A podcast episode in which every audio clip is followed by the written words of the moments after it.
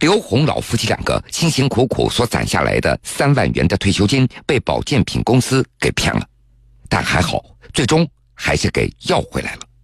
但如果命被保健品给坑死了，那就得不偿失了。三月十一号晚上七时许，陈女士发现六十岁的父亲不见了踪影，情急之下赶忙发动亲朋好友寻找。然而三个小时后，陈女士却等来了一个噩耗：老人的遗体在海边被发现，老人还留有一封遗书，上面讲述了自己前不久的一段经历。同时，把矛头对准一家名叫“向上集团”的公司。铁坤继续讲述：三月十一号晚上的七点多，一条寻人信息在微信等社交平台迅速传播着。寻人信息写着：“急寻人，今天中午，一老人从青岛市南区龙岩路离家出走。”上身穿着蓝色冲锋衣，下身穿着土黄色的裤子，有轻生的念头。发布寻人启事的那是陈先生。陈先生今年五十多岁了，从河南信阳来青岛已经有三年多了。根据他的介绍，三月十一号上午的十点钟左右，自己的老父亲从家中离开，晚上六点多，家里人等老人回家吃饭，可是左等右等，还是不见人。看到老人还不回来吃饭，一家人就到老人的住处来寻找。在老人的住处，陈先生发现父亲中午还做了饭，桌子上还有点剩饭剩菜，但是老人却不见踪影。更令一家人揪心的是，老人在家中留下了一封遗书，一家人顿时有一种不祥的预感，于是赶紧报警。三月十一号晚上的十点多，一家人接到信息。老人终于被找到了，但不幸已经身亡。老人死亡的位置，那是在青岛东海中路一处海滩附近。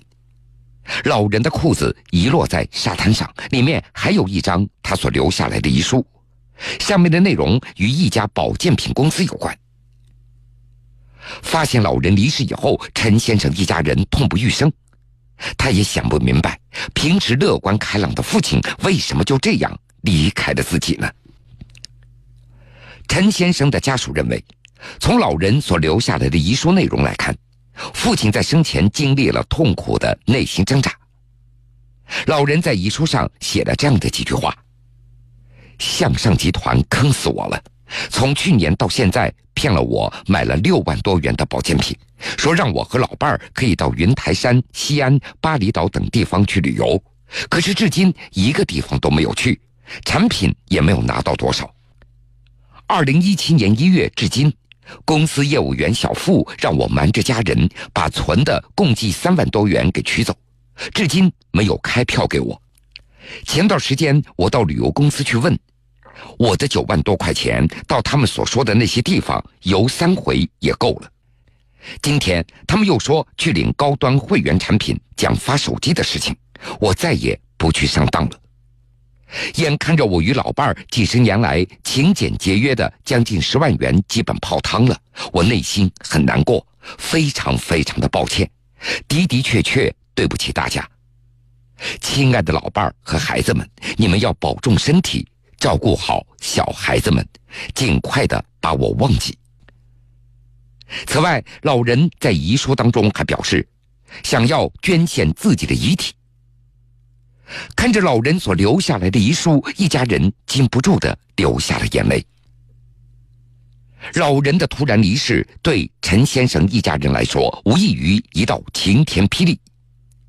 在悲痛之余，老人的家属内心不禁也就疑惑了：老人生前究竟遭遇了什么？是什么让老人走上了轻生的道路呢？三月十二号的上午，一家人带着老人所留下来的遗书来到派出所报了警。他们认为，从老人留下来的遗书来看，老人轻生与购买保健品有关。售卖保健品的这家公司，他们难逃责任。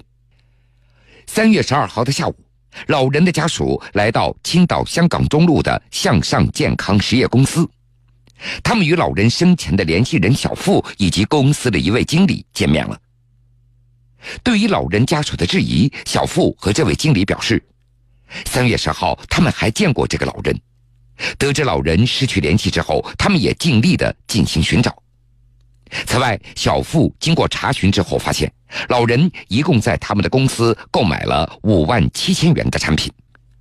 此外，这两人还表示，他们从来不会强迫老人购买保健品的，更不会让老人向他们的孩子隐瞒相关的情况。而对于没有组织老人外出旅游的原因，两人表示，老人在二零一六年四月份刚刚成为公司的客户。由于错过了上一批去巴厘岛的旅行团，老人只能够等下一批的旅游团了。三月十二号下午的五点多，记者又联系了该公司的一位赵经理。赵经理声称，陈老先生三月八号还参加了公司的会员大会，当时非常的高兴，生前也没有任何的征兆。事情发生之后，公司也非常的惊讶。按照这位赵经理的说法，如果说老人有意见，公司肯定会帮着他解决的。此外，赵经理也表示，公司的营销方式那是合法合规的。下一步，公司将与老人的家属进行协商，妥善处理此事。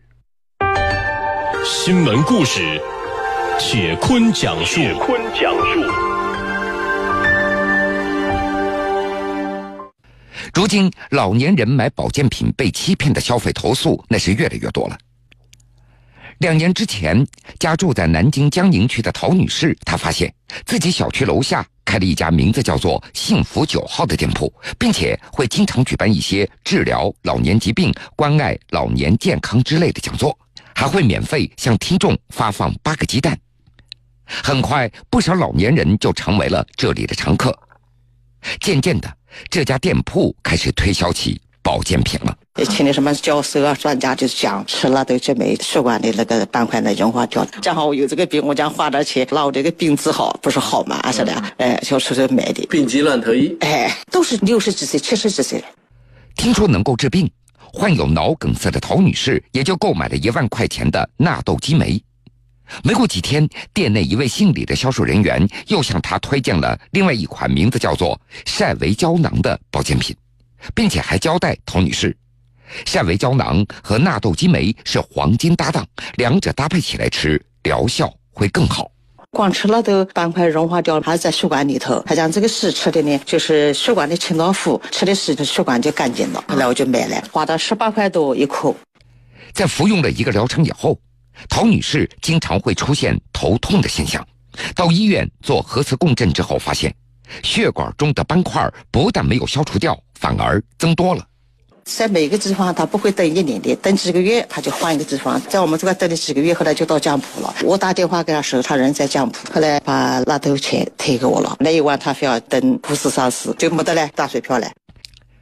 按照陶女士的说法，在购买保健品之后，销售人员并没有开具发票。对此，幸福九号工作人员承认，陶女士购买的保健品是公司早期所推销的产品，目前已经不再销售了。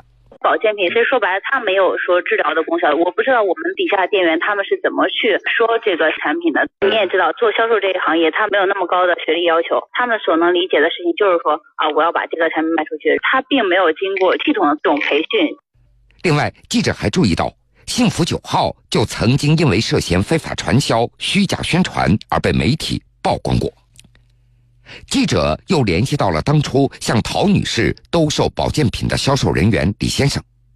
李先生告诉记者：“不卖保健品吧，没有盈利点；如果卖保健品吧，对老年市场这块，对老人是一种伤害。所以说呢，养老这条路啊，真的不简单。”李先生向记者承诺，本月底就给陶女士退款。